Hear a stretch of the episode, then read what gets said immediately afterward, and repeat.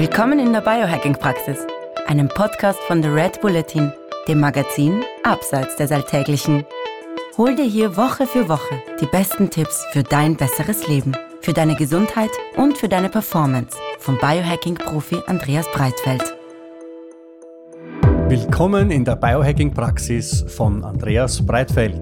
Das bin ich. Herzlich willkommen. Und von Stefan Wagner. Das bin ich. Gleich zu Beginn das Wort Praxis. Verstehen Sie bitte nicht medizinisch, denn hier finden keine ärztlichen Beratungen oder ähnliches statt. Und zwar allein schon deswegen, weil ich kein Arzt bin, sondern Biohacker. In diesem Podcast geht es auch nicht um Krankheit, sondern um Gesundheit. Und es geht darum, wie Sie selbst mit Hilfe von Biohacking Ihr Leben verbessern können. Der Andreas ist professioneller Biohacker. Ich bin Amateur. Ich habe also jede Menge Fragen. Und ich hoffe doch sehr, dass ich die passenden Antworten dazu parat habe. Na dann gehen wir's an.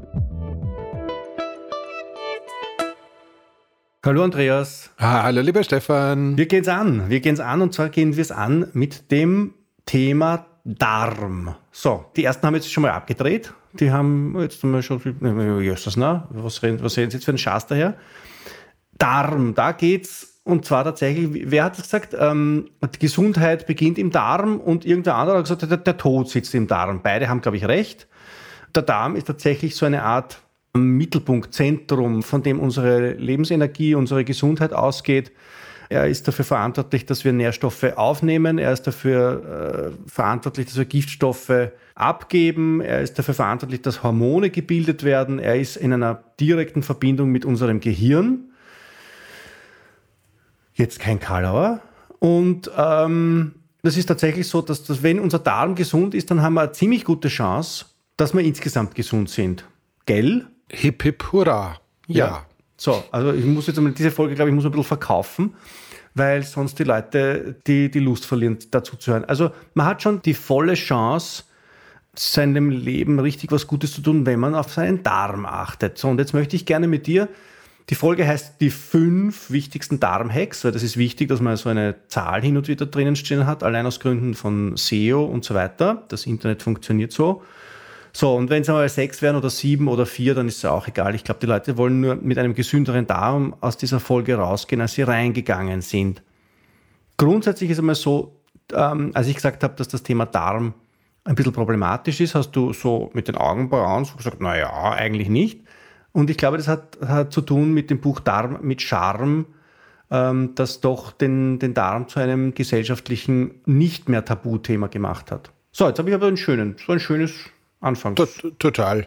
Ähm, tatsächlich, lass uns die Bücher gleich erledigen. Also Damen mit Charme ist äh, tatsächlich großartig. Äh, gleichzeitig auch der liebe Dominik Nischwitz, Dr. Dome 1, glaube ich, auf Instagram äh, mit gesund beginnt im Mund, weil äh, der da ja die Darmbakterien und die Bakterien, die wir im Mund haben, die gleichen sind und untrennbar miteinander zusammen äh, symbiotisieren, wenn es das Wort geben sollte. Auch eine gute Lanze für gesunde Ernährung und Darmgesundheit im äh, Sinne der Zahngesundheit und umgekehrt bricht, wären das schon mal die zwei Lesetipps, die wir diesmal ganz atypisch nach vorne stellen. Aber Julia Enders ist übrigens die Autorin von Darm mit Charme. Genau.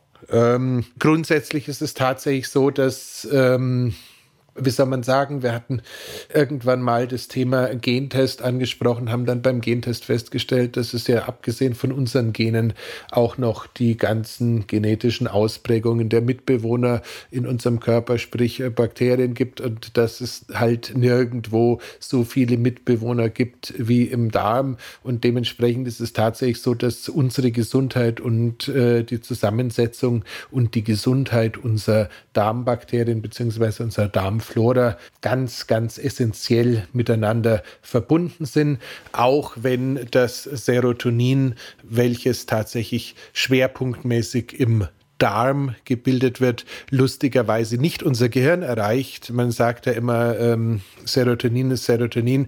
Ist es schon, aber ist es halt auch nicht. Also das Serotonin, das im Darm oder von unseren Darmbewohnern gebildet oder ausgeschüttet wird, erreicht nicht unser Gehirn, hat aber trotzdem wahnsinnig wichtige Funktionen. Das heißt, äh, tatsächlich ist es so, wir haben da eine sehr geile Form von Symbiose entwickelt, wo man ganz klar sagen muss, äh, das, was da in unseren Gedärmen so lebt, trägt einen wesentlichen Beitrag dazu bei ähm, oder leistet einen wesentlichen Beitrag, wäre es, glaube ich, korrekt, äh, unser Wohlbefinden im Idealfall positiv zu beeinflussen. Das heißt tatsächlich, das Erste, was wir uns merken sollten, unsere Ernährung nährt nicht nur uns, also das, was wir so als uns empfinden, sondern nährt, äh, führt dahin und als allererstes unsere Darmbakterien. Und, Insbesondere äh, die Ballaststoffe. Gell? Wenn wir da eben entsprechend darauf achten, dass wir ähm, für unsere Darmbakterien sinnvolle Dinge einfließen lassen, sprich langkettige Kohlenhydrate, Ballaststoffe, wie du so richtig sagst,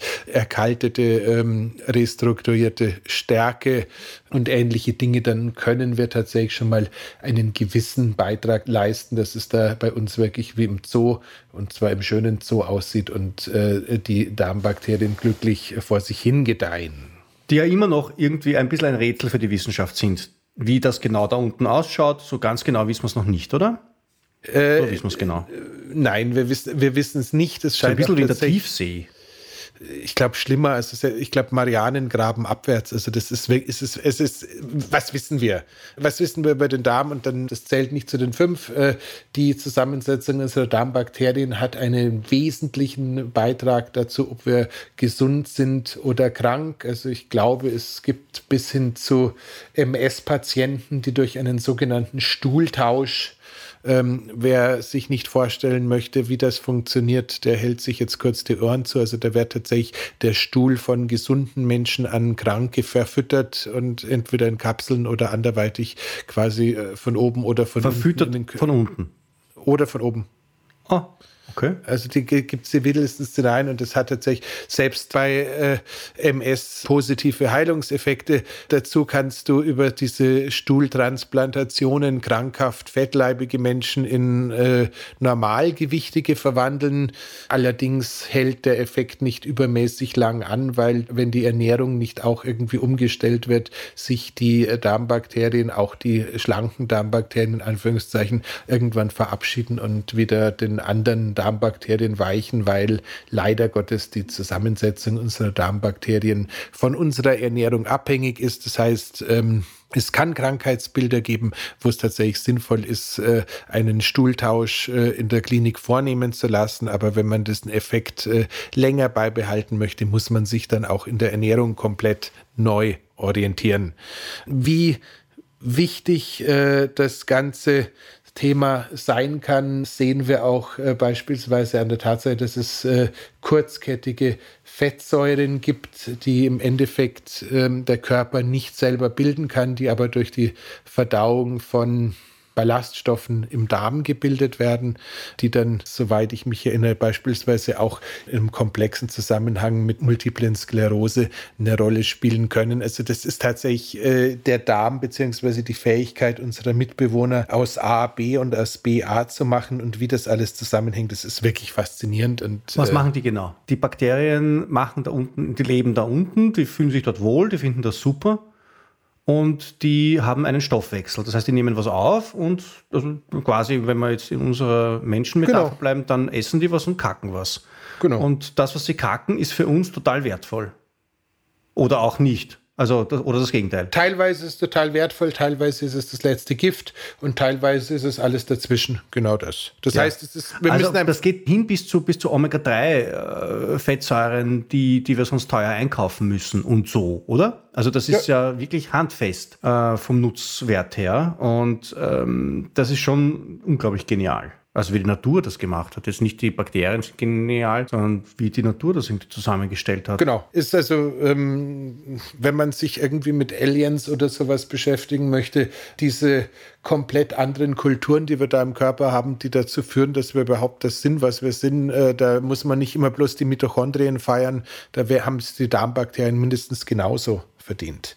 Genau. Also wie gesagt, dementsprechend ist es auch tatsächlich wichtig, bei der Nahrungszusammensetzung ein bisschen darauf zu achten, ähm, dass man genügend Dinge zu sich nimmt, die den Darmbakterien... Das ist jetzt schon der Darmhack 1, bitte. Genau. Ja. Ähm, das heißt, bitte tatsächlich darauf achten, so ein bisschen, also ich, Entschuldigung, ich muss noch mal eins zurückrudern, Stefan. Wir wissen nicht wahnsinnig viel. Es gibt immer wieder äh, irgendwelche Einzelstudien, dann wird festgestellt, dass ein äh, Bakterienstamm namens Akkermansi, wenn ich mich richtig erinnere, soll angeblich hauptsächlich bei schlanken Leuten auftauchen. Dann soll der andere Bakterienstamm hauptsächlich dies oder jenes machen. Wir wissen da ehrlich gesagt noch nicht sonderlich viel. Es scheint nur einfach so zu sein, dass wenn wir eine ballaststoffreiche Nahrungsmittelzusammensetzung haben, wenn wir das, was immer wieder so gerne als Eat the Rainbow bezeichnet wird, das heißt auch sehr viel farbiges Obst äh, zu uns nehmen, entsprechend Polyphenole zu uns nehmen und ähnliche Dinge, dass das alles in verschiedenster Hinsicht dem Organismus gut tut und nicht zuletzt eben auch die Darmbakterien nährt. Ähm, das Thema Inositol ist da auch, wer, wer gehört da auch noch so mit rein. Das heißt, tatsächlich äh, schau dir deinen Teller ein bisschen auch aus der Perspektive der Vielfalt an, um möglichst ein vielfältiges äh, Darmbiom zu unterstützen und möglichst unterschiedliche gesunde Darmbakterien aufzubauen und zu ernähren. Man braucht dazu, das wäre auch noch dieser gleiche Darmhack, in der Regel keine Präbiotika. Das ist höchstwahrscheinlich, wenn man sich gesund und einigermaßen ausgewogen ernährt, äh, ein Geld, das man sich sparen kann. Die Präbiotika sind diese Darmbakterien, die man genau. zu sich nimmt. Die also Probiotika die, sind das, was man denen zur Verfügung stellt, die man schon hat. Und die Probiotika, das sind eben diese Ballaststoffe, das sind die ähm, die langkettigen Kohlenhydrate, das sind die, die resistente Stärke, wenn ich jetzt über Nacht den Reis oder die, die den gekochten Reis und die gekochten äh, Erdäpfel oder Kartoffeln, wie ihr sagt, ähm, im Eiskasten oder im Kühlschrank, wie ihr sagt, lasse und dann am nächsten Tag ruhig auch wieder aufwärme und dann zu mir nehme. Ähm, dann, dann freuen sich die auch drüber, über den Erdäpfelsalat. Genau. Aber das kann man eben meiner Auffassung nach durch Nahrungsmittel machen. Ferment Nahrung fermentieren ist eine super Idee.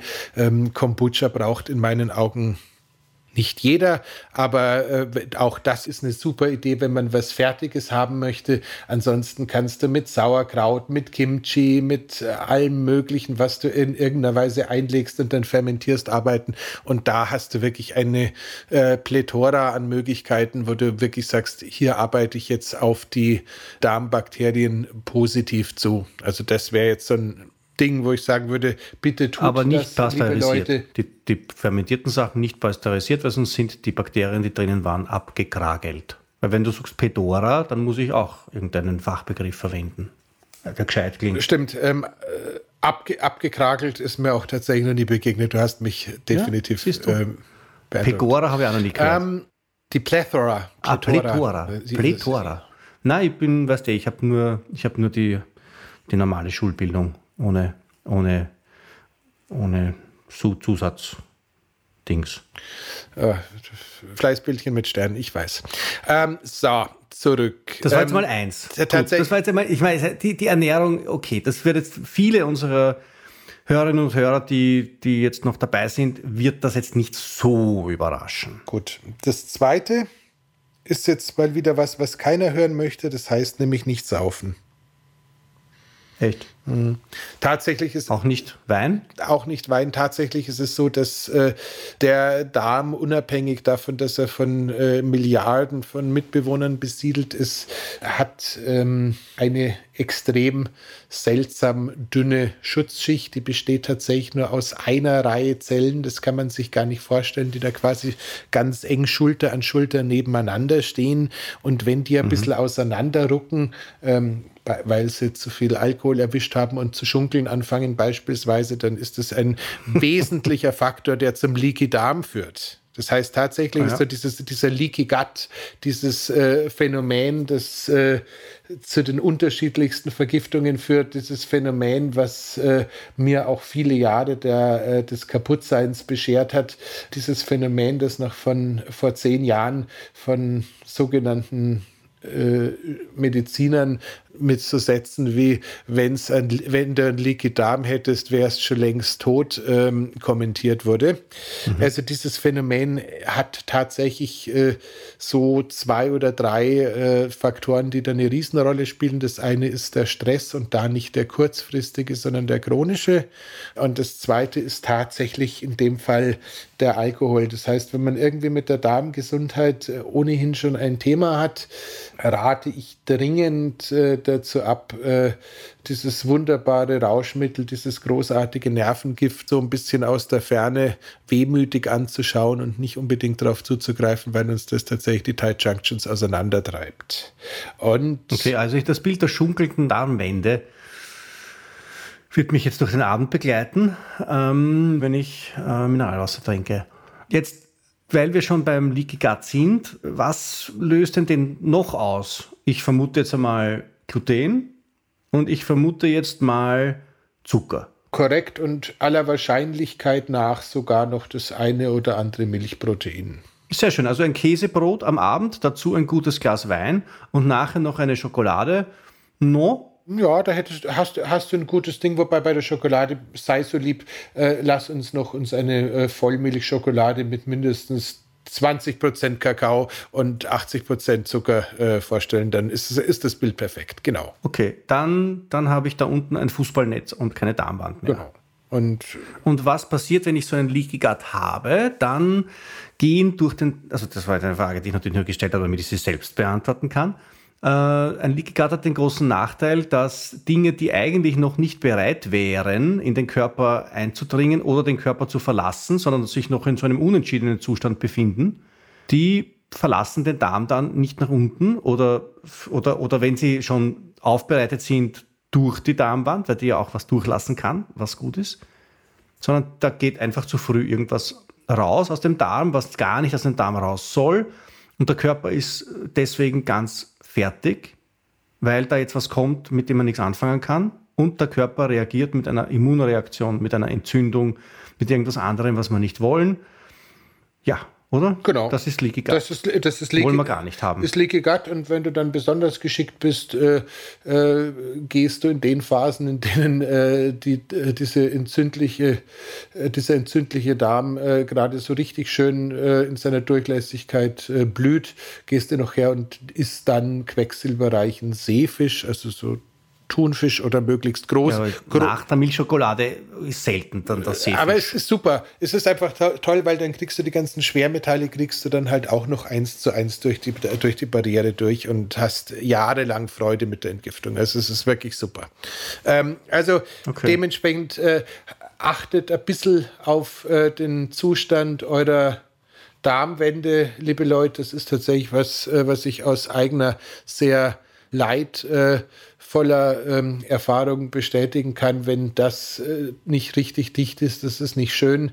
Man hat ständig Probleme mit Brain Fog und ähnlichen Geschichten, hat es immer so ein bisschen benebelt, das steht ein bisschen neben sich. Also da äh, lohnt sich wirklich hinzuschauen. Das Einzige, was mir so als ganz einfacher und äh, podcast-konformer Kurztipp dazu einfällt, ist tatsächlich die Aufnahme von Glutamin, dem sagt man immer wieder nach, dass es in der Lage wäre, die Darmwände auszugleichen und äh, einen aufgeregten, gereizten Darm und auch einen Leaky Gut zu beruhigen. Wie viel Glutamin? Ähm, da würde ich tatsächlich ohne Probleme auf zwei bis drei Gramm äh, vor jeder Mahlzeit gehen. Das ist da kannst eigentlich nicht übersupplementieren.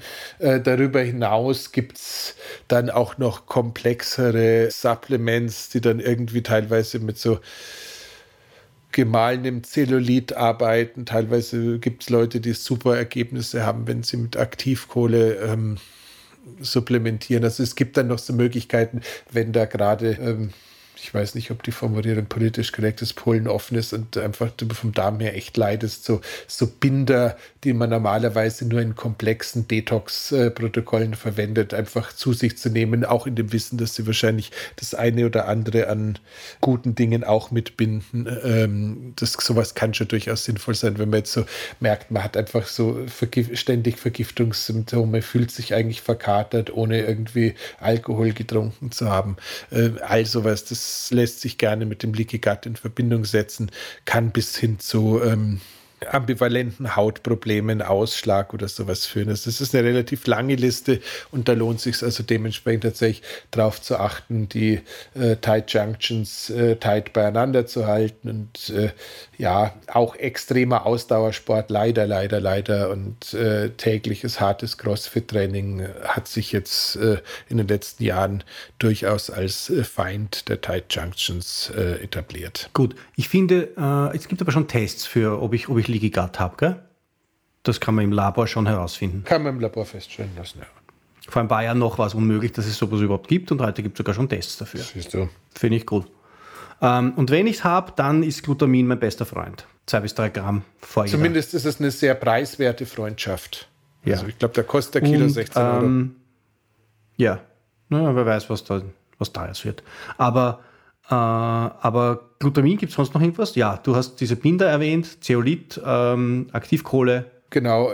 Das nimmt man natürlich, also Zeolit und Aktivkohle nimmt man nicht unmittelbar, wenn man gerade Nahrungsergänzungsmittel oder Medikamente genommen hat. Genau. Weil sonst binden sich die an das. Genau, das, das würde, es ist tatsächlich so immer, so mit den Bindern immer so ein bisschen schwierig, auch mit dem Timing von dem ganzen Zeug. Aber wenn ich jetzt mal gerade davon ausgehe, ähm, ich habe ernsthafte Darmprobleme und möchte dagegen vorgehen, setze ich die ein. Und wahrscheinlich würde ich in einer solchen Zeit, wenn ich den Verdacht hätte, dass ich einen Mineralstoffmangel oder einen Vitaminmangel habe, lieber noch ab und zu mal den Arzt, Heilpraktiker oder äh, whatever meines Vertrauens äh, besuchen und mir dann eine entsprechende Ausgleichsinfusion geben lassen. Einfach, äh, weil man davon ausgehen kann, wenn äh, die Darmschleimhaut wirklich gereizt ist und das alles gerade wirklich nicht gut funktioniert, die Resorption einfach sehr gering ist über diesen Weg. Gut, das war der zweite Hack. Ja, der war also jetzt quasi in Wahrheit ist der, Hack, wenn ich ihn zusammenfasse, war, lassen Sie dieses Abendessen weg, das ich gerade vorhin erwähnt habe. Hm, das ist aber ein ziemlich durchschnittliches Abendessen, glaube ich. Und also auch wenn ich schon eine dieser Zutaten weglasse, habe ich wahrscheinlich was Gutes dafür getan, dass also einen, einen positiven Beitrag geleistet, dass mein Darm äh, sich nach dem Abendessen ähm, so wohl fühlt wie davor oder zumindest annähernd so wohl. So, und wenn ich tatsächlich an einem Leaky Gut leide, da, was ich ja bei einem Arzt herausfinden kann, dann greife ich ein bisschen zu Glutamin oder zu solchen genau. Bindern. Das Gut. nächste, was wir auch ganz kurz ansprechen wollen, sind äh, tatsächlich Nahrungsmittelintoleranzen. Da verstehe ich jetzt offen gestanden nicht übermäßig viel davon. Das heißt, es ist so ein bisschen ähm, gefährliches Eis für mich, aber nichtdestotrotz, äh, man muss es an der Stelle einfach sagen. Also wir haben auf der einen Seite das, äh, ein Thema mit Fructose. Das heißt, es gibt äh, zunehmend Leute, die so eine sogenannte Fructoseintoleranz haben. Das heißt, da führt die Fructose zu unangenehmen Darmproblematiken. Teilweise scheint es auch so zu sein, dass das ganze Fructose in Verbindung mit einer Darmfehlbesiedelung, also einer Dünndarmfehlbesiedelung, Stichwort wäre SIBO. Da gibt es wohl eine gewisse Korrelation zwischen Fructoseintoleranz und in der Folge dann einer Dünndarmfehlbesiedlung. Diejenigen, die von sowas betroffen sind, merken es normalerweise daran, dass sie gar grässliche Gase von sich geben, die weit über das hinausgehen, was man von einem äh, gut arbeitenden Darm äh, erwarten würde und schon eher Richtung Faulgase oder sowas geht. Kann leider Gottes nicht das Thema eines äh, halbgebildeten Biohackers sein, aber ich weise einfach darauf hin, ähm, wenn man irgendwie merkt, dass es fruktosehaltige Lebensmittel gibt, die ein, bei einem ganz besonders wilde Sachen veranstalten. Auch da gibt es einen Atemgastest beim Heilpraktiker beziehungsweise beim Arzt, wo eben diese Fructoseintoleranz äh, festgestellt werden kann. Und ähm, auch wenn so ein Wissen tatsächlich das Leben kompliziert macht, weil es tatsächlich den äh, Speiseplan massiv beeinflusst, äh, ich rate tatsächlich dazu, sowas abzuklären, wenn man den Verdacht hat, dass man äh, da irgendwie ein Problem hat. Und im gleichen Zuge ist es tatsächlich so, ähm, wenn man überhaupt den Eindruck hat, dass man mit Nahrungsmitteln unterschiedlicher Art nicht zurechtkommt, äh, würde ich immer mal äh, von der guten Dr. Terry Walls das Walls-Protokoll, also Wals mit H, glaube ich, W-A-H-L-S, also wie die Wahl. Man findet es korrekt gespellt in den Show Notes. Also die, die, gute, die gute Dr. Terry hat sich anhand ihrer Ernährung mal eine komplette MS wegkuriert äh, und teilt seitdem ihr Wissen zum Thema, ähm, welche Dinge den Darm reizen, welche Dinge Darmentzündungen anregen und äh, ist sozusagen inzwischen schon ein Fossil der Selbstoptimierung, Schrägstrich, Biohacking, Schrägstrich, Paleo, Schrägstrich, Gesundheitsbewussten, die aber nach wie vor von Energie und Wissen sprudelt. Ähm, und dieses Wahlsprotokoll ist im Endeffekt eine Ausschlussdiät für zwei Wochen, äh, mit der man sozusagen so mal überprüfen kann, ob das, was man oben reinsteckt, dazu führt, dass das unten Probleme macht. Weil wenn du auf die, aufs Walls-Protokoll immer noch mit äh, Darmproblemen reagierst, dann wird es Zeit äh, zum, für den vierten Hack und der hat was mit dem Plastikröhrchen zu tun. Okay, so ein schöner Cliffhanger. Darmprobleme. Du hast ja vorhin gesagt, ähm, wenn man Leaky Gut hat, dann ist es ja vielleicht gar nicht so sehr dort zu bemerken, was man üblicherweise bei Darmproblemen vermutet, sondern da gibt es ja dann ganz viele andere Probleme. Eben, du hast es mit Brain Fog erwähnt, da werden Entzündungen entstehen, da werden alle, alle Krankheiten, die entstehen, wenn man chronische Entzündungen hat, auch entstehen. Und das ist so ziemlich alles, was man nicht haben will.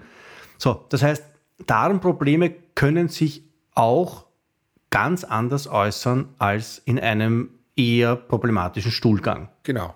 Der allerdings äh, jetzt gerade so ein bisschen unser Thema wurde, weil man da einfach davon ausgehen kann, dass du äh, bei diesen SIBO-Derivaten ist es sehr häufig so, dass du es tatsächlich mit wildesten Fäulnisgasen zu tun hast. Äh, das sind teilweise Bakterien, die nur ohne Sauerstoff leben können an Stellen, wo eigentlich äh, sie nicht sein sollten. Also es ist einfach wild und riecht dann auch so.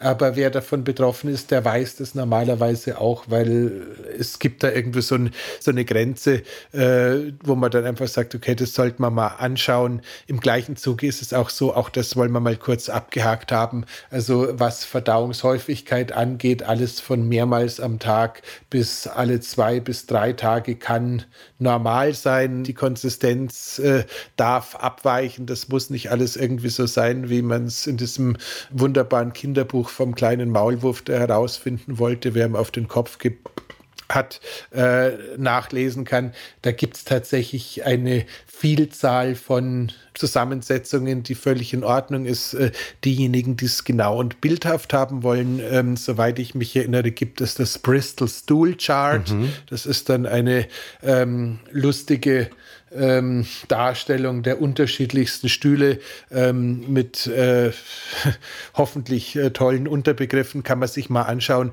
Also es ist eine ganze Menge, die äh, normal ist, sowohl was Häufigkeit als auch Volumen als auch Konsistenz angeht. Nichtsdestotrotz, ähm, wenn das Ganze tatsächlich ins äh, sehr Ungeformte hineingeht, wenn das Ganze nicht mehr oder fast nicht mehr zu kontrollieren ist und wenn das Ganze im schlimmsten Fall auch noch mit äh, Krämpfen oder Ähnlichem einhergeht, dann ist es eine ein, ein guter Zeitpunkt, äh, sich das Ganze anzuschauen bzw. anschauen zu lassen. Und äh, tatsächlich ist es so, wenn man irgendwie den Eindruck hat, man fällt da so ein bisschen aus der Norm raus, äh, ist eine Stuhlanalyse zwar jetzt nicht unbedingt das Highlight im, im praktischen Erleben eines Biohackers, aber ist tatsächlich was, wo ich dringend dazu rate, wenn man irgendwie den Eindruck hat, da ist das eine oder andere eher so ein bisschen in einem Randbereich, sich einfach mal anzuschauen was habe ich nicht nur an guten Darmbakterien äh, bei mir gerade am Start, sondern was habe ich sonst auch noch am Start. Und äh, das soll schon vielen Leuten äh, die Lebensqualität massiv verbessert ja. haben. Da ist man diagnostisch schon ziemlich weit, oder? Bei dem Darmthema insgesamt? Da ist man tatsächlich äh, ziemlich weit. Also da kann man eine grobe Vorstellung davon erhalten, was man so selber gerade so mit sich rumträgt, kann so noch mal ein bisschen Entzündlichkeiten bewerten. Das ist in der Regel ist das ganz schön äh, spannend und äh, mei, ganz ehrlich, äh, liebe Leute, Plastikröhrchen, äh, Latexhandschuhe und das so eine Probe mal äh, machen, das schafft eigentlich jeder und es gibt de deutlich Schlimmeres im Leben als den eigenen Stuhl. Ähm, und zwei Wochen später weiß man so viel, dass man echt, dass ich echt sagen muss, ähm, rate ich dringend dazu. Also zumindest, wenn man da eher im Randbereich oder Problembereich unterwegs ist, aber wahrscheinlich für jeden lohnt sich's. Wer es ganz wild haben möchte, der ähm, beschäftigt sich mit dem, was die Firma Viome, V-I-O-M-E macht. Die haben irgendwelche oh Gott, die Biohacker und die NASA, NASA-Technologie lizenziert und können irgendwie Sachen auswerten, die sonst keiner auswerten kann. So ist die Geschichte. Ich persönlich äh, habe das vor ein paar Jahren mal versucht, aber meine Stuhlprobe hat den Postweg nicht überstanden und dann haben sie mir, nachdem ich für 60 Dollar ein Versandetikett gekauft hatte, eine neue Probe geschickt und gedacht, ich würde das jetzt wieder nach Amerika schicken. Also ich habe es dann aufgegeben.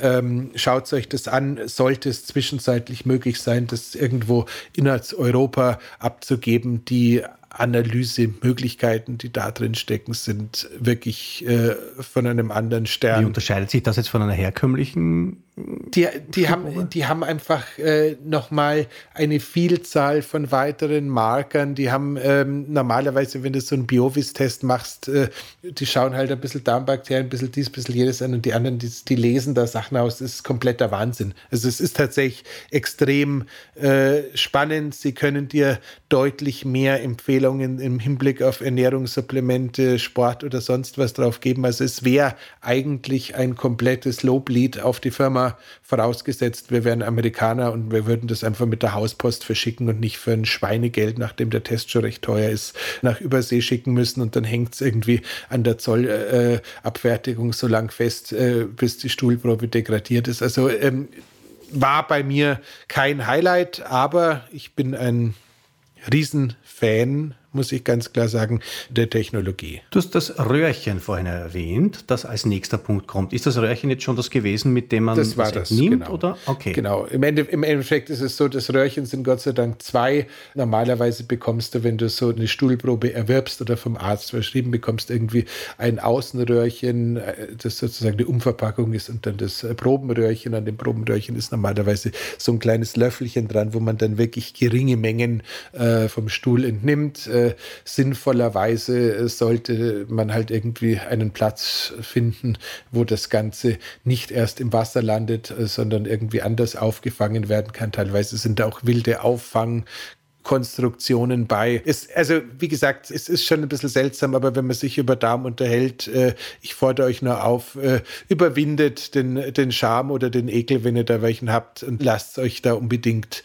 äh, die Untersuchungen machen, wenn es irgendwie einen Grund dafür gibt, dass man da mehr über sich lernen möchte. Das ist eigentlich auch ein eigener Hack, oder? Total. Also diesem, das, dass man mit diesem Thema unbefangen umgeht, weil es ist tatsächlich, also wenn man jetzt beschämt und sich diesem Thema abwendend durchs Leben äh, humpelt und hinkt und, und, und nicht, nicht, nicht, es einem nicht gut geht, dann ist das ja auch nichts Gescheites. Das ist sowieso ganz wesentlich. Also es gibt keine roten Linien was die eigene Gesundheit angeht. Wahrscheinlich gibt es auch sonst nicht viele, aber dieses äh, überall, da soll man nicht hinschauen und da darf man nicht hinschauen und da darf man nicht drüber reden, das kann schon alles sein, aber erstens wäre es dann verdammt langweilig, wenn wir alle so alt werden wollen, wie man es den Biohackern so nachsagt und zweitens wird es auch nicht möglich sein, so alt zu werden, wenn man vor lauter Scham und Ekel und darf man nicht sagen, sich da ständig ein Blatt vor den Mund nimmt. Gut. So, was ist der nächste Hack? Was mache ich als nächstes, wenn ich jetzt meinen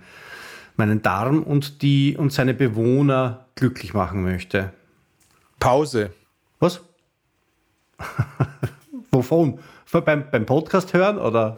Na, tatsächlich Pause machen vom Essen. Also das ist auch wäre jetzt auch ein ganz wesentlicher äh, Hinweis, dass es so in irgendeiner Weise immer mal wieder für ausreichend lange Zeit, dass das System sich so einigermaßen entleeren kann, dass es nichts gibt, was mehr am Magen gärt, was es nichts mehr gibt, was noch im Dünndarm rumhängt.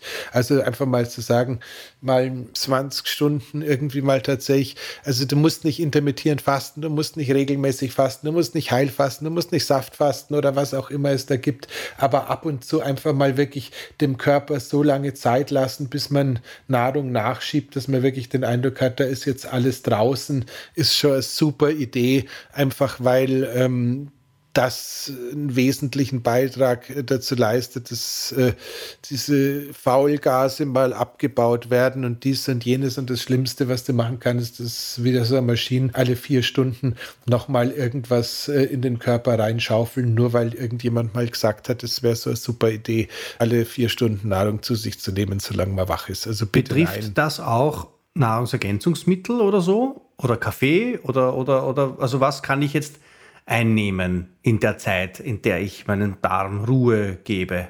Also ich würde jetzt tatsächlich äh, Supplements und also die meisten Vitaminprodukte oder sowas habe ich keine Sorge. Äh, schwarzen Kaffee habe ich jetzt offen gestanden auch keine Sorge, aber das kann subjektiv sein. Bei ähm, hohen Mengen an Aminosäuren bin ich mir schon nicht mehr sicher. Auch selbst beim Kollagenpulver bin ich mir schon wieder nicht mehr sicher. Also es, mir geht es da jetzt nicht um eine kalorische Fastenzeit, sondern mir geht es da einfach tatsächlich darum, dass der Körper mal seinen Job zu Ende macht, was man dann ja auch irgendwie merkt, wenn man so einen richtig gesunden Hunger entwickelt, den, den die meisten von uns äh, ja durch äh, Frühstück, Mittagessen, Abendessen schon gar nicht mehr so richtig kennen, sondern wenn du wirklich merkst, okay, jetzt wäre es echt mal wieder Zeit, was zu essen. Das soll man ja nicht ständig machen, aber so ab und zu mal einfach merken, okay, jetzt bin ich durch. Und wenn einem das so schwer fällt, äh, das so durchzuziehen, dann gibt es auch durchaus Leute, die äh, dann jedes halbe Jahr oder sowas mal ganz gezielt aus dem Grund ähm, eine der ja, doch ein bisschen, ein bisschen wirreren Sachen machen und sei es mal ein Glaubersalz nehmen, um quasi komplett abzuführen oder alternativ Bernd Stößlein wird so langsam ein fester Gast in dieser Show. Beim Kaffee war er schon. Ich, wir nutzen genau das gleiche jetzt nochmal. Auch so ein Kaffeeeinlauf kann durchaus helfen, äh, dafür zu sorgen, dass man die Entleerung von der anderen Seite so ein bisschen befeuert. Äh, kannst du auch mit Kamillentee machen, kannst du auch mit äh, lauwarmem bitte lauwarm im Wasser machen, keine Heißgetränke, nichts Heißes. Bitte, bitte tut es nicht. Ähm, danke. Ähm, also das heißt, das ist, ist dann, wäre noch so eine Möglichkeit, aber wirklich mal das System entleeren, leer werden lassen und dem Körper mal so eine echte Verschnaufpause geben und dem Darm vor allem ist eine super gute Idee. Ja, dann haben wir noch das Thema, das Thema, das du gerade angesprochen hast, mit dem Einlauf. Ist das tatsächlich ein, ein Hack? Würde man das jetzt jeder Mann, jeder Frau raten? Oder ist das mit Vorsicht zu genießen? Weil wenn ich jetzt zu einem, zu einem Arzt gehe und mir dort einen medizinischen Einlauf geben lasse, dann ist das ja ein sehr aufwendiges Prozedere und mit entsprechenden Kosten verbunden meist. Ähm, und dann gibt es aber so um ein paar Euro so Heim, ähm, Heimgeräte für das. Also, jetzt hört man wieder, das ist super, das ist toll, das sollen alle machen. Und man hört aber auch, nein, nur ja nicht machen, weil damit verletzt man seine Darmhaut und so weiter. Beiden kann ich was abgewinnen. Ich die Dosis macht das Gift, tritt da sicherlich schon auch wieder ein. Also wenn du dir jetzt irgendwie jeden Tag äh, einen Kaffeeeinlauf reinhaust, äh, das könnte jetzt durchaus selbst bei korrekter Wassertemperatur ähm, noch immer irgendwann mal zu einer Belastung werden. Also grundsätzlich ist der Darm ist eine Schleimhaut. Wir resorbieren durch diese Schleimhaut durchaus die Sachen, die wir aufnehmen. Und es ist jetzt auch die Frage, ob man sich jeden Tag irgendwie ein Koffein durch die Schleimhaut geben muss oder sonst irgendwas. Aber Tatsache ist es halt einfach so, man löst, ähm, wenn du mal angenommen, du bist echt mutig unterwegs und sagst, ich mache einmal im halben Jahr eine Fastenperiode von 48 Stunden und löse die dadurch aus, dass ich erstmal eine Entleerung des Darms herbeiführe, sei es durch Glaubersalz von oben oder durch einen Einlauf äh, von unten.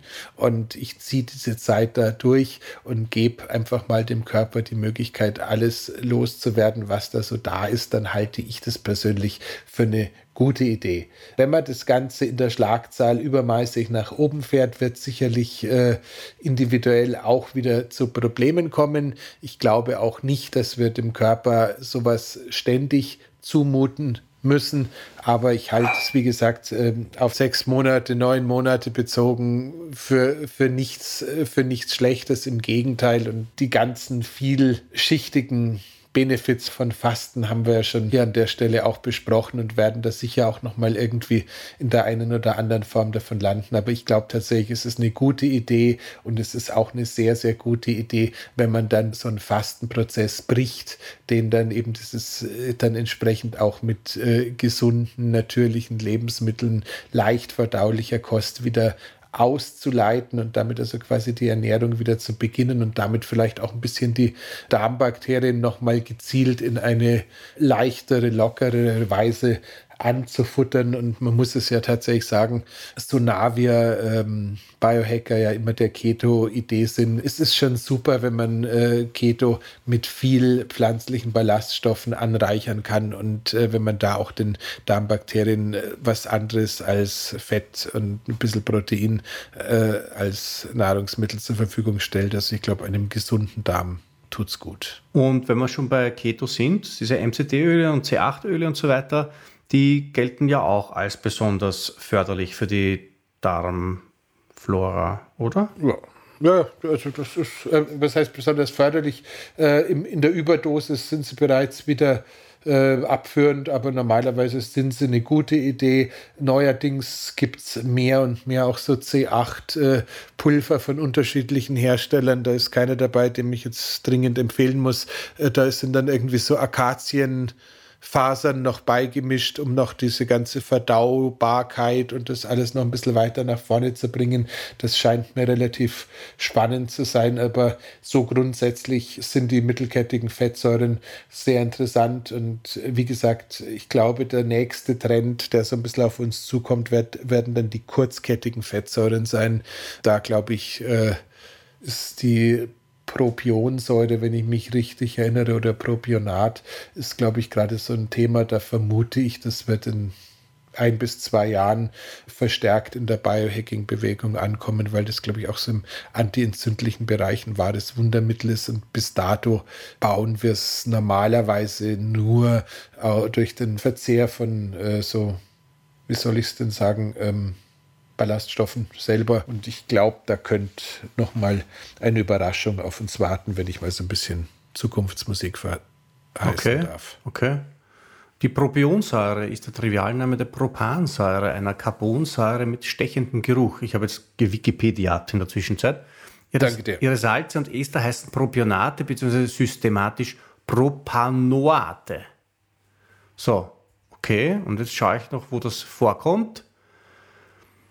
In einigen ätherischen Ölen kommt es vor. Es gibt auch Bakterien, die Propionsäure bilden, wie beispielsweise Clostridien, die den Dickdarm des Menschen besiedeln. Sie bilden dort die Säure aus unverdauten Kohlenhydraten. Auch bei der Herstellung bestimmter Käse ist die Bildung von Propionsäure durch bestimmte Bakterien von Bedeutung.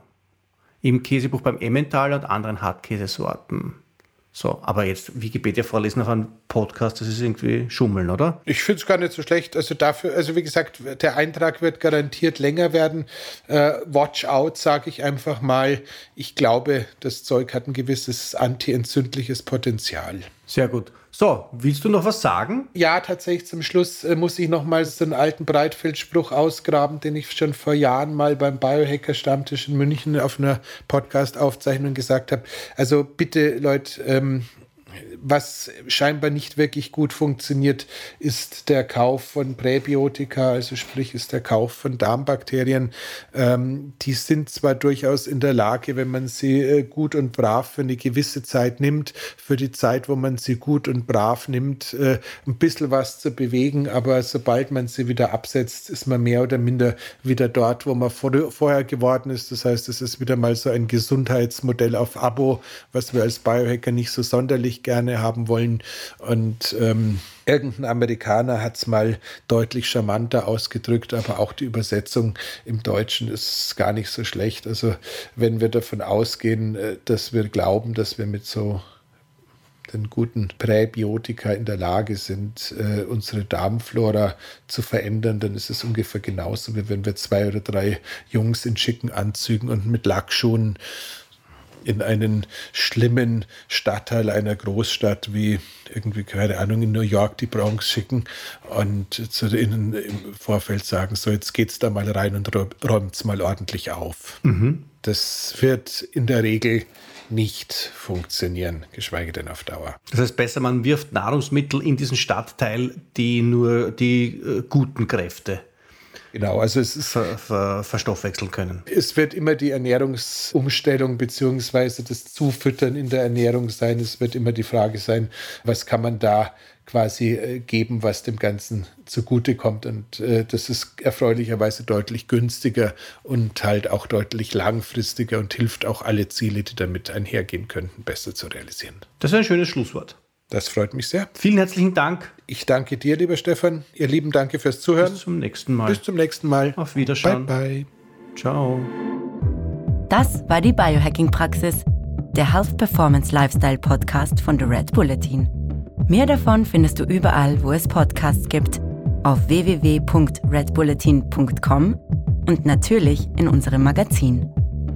Stefan Wagner schreibt im Magazin Carpe Diem eine Kolumne über Fort- und Rückschritte im Leben eines Biohackers. Andreas Breitfeld ist der Red Bulletin-Experte für Biohacking. In München betreibt er das europaweit einzigartige Biohacking Lab.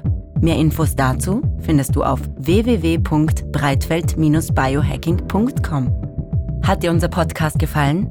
Dann freuen wir uns über deine Bewertung. Und noch mehr, wenn du uns weiterempfiehlst.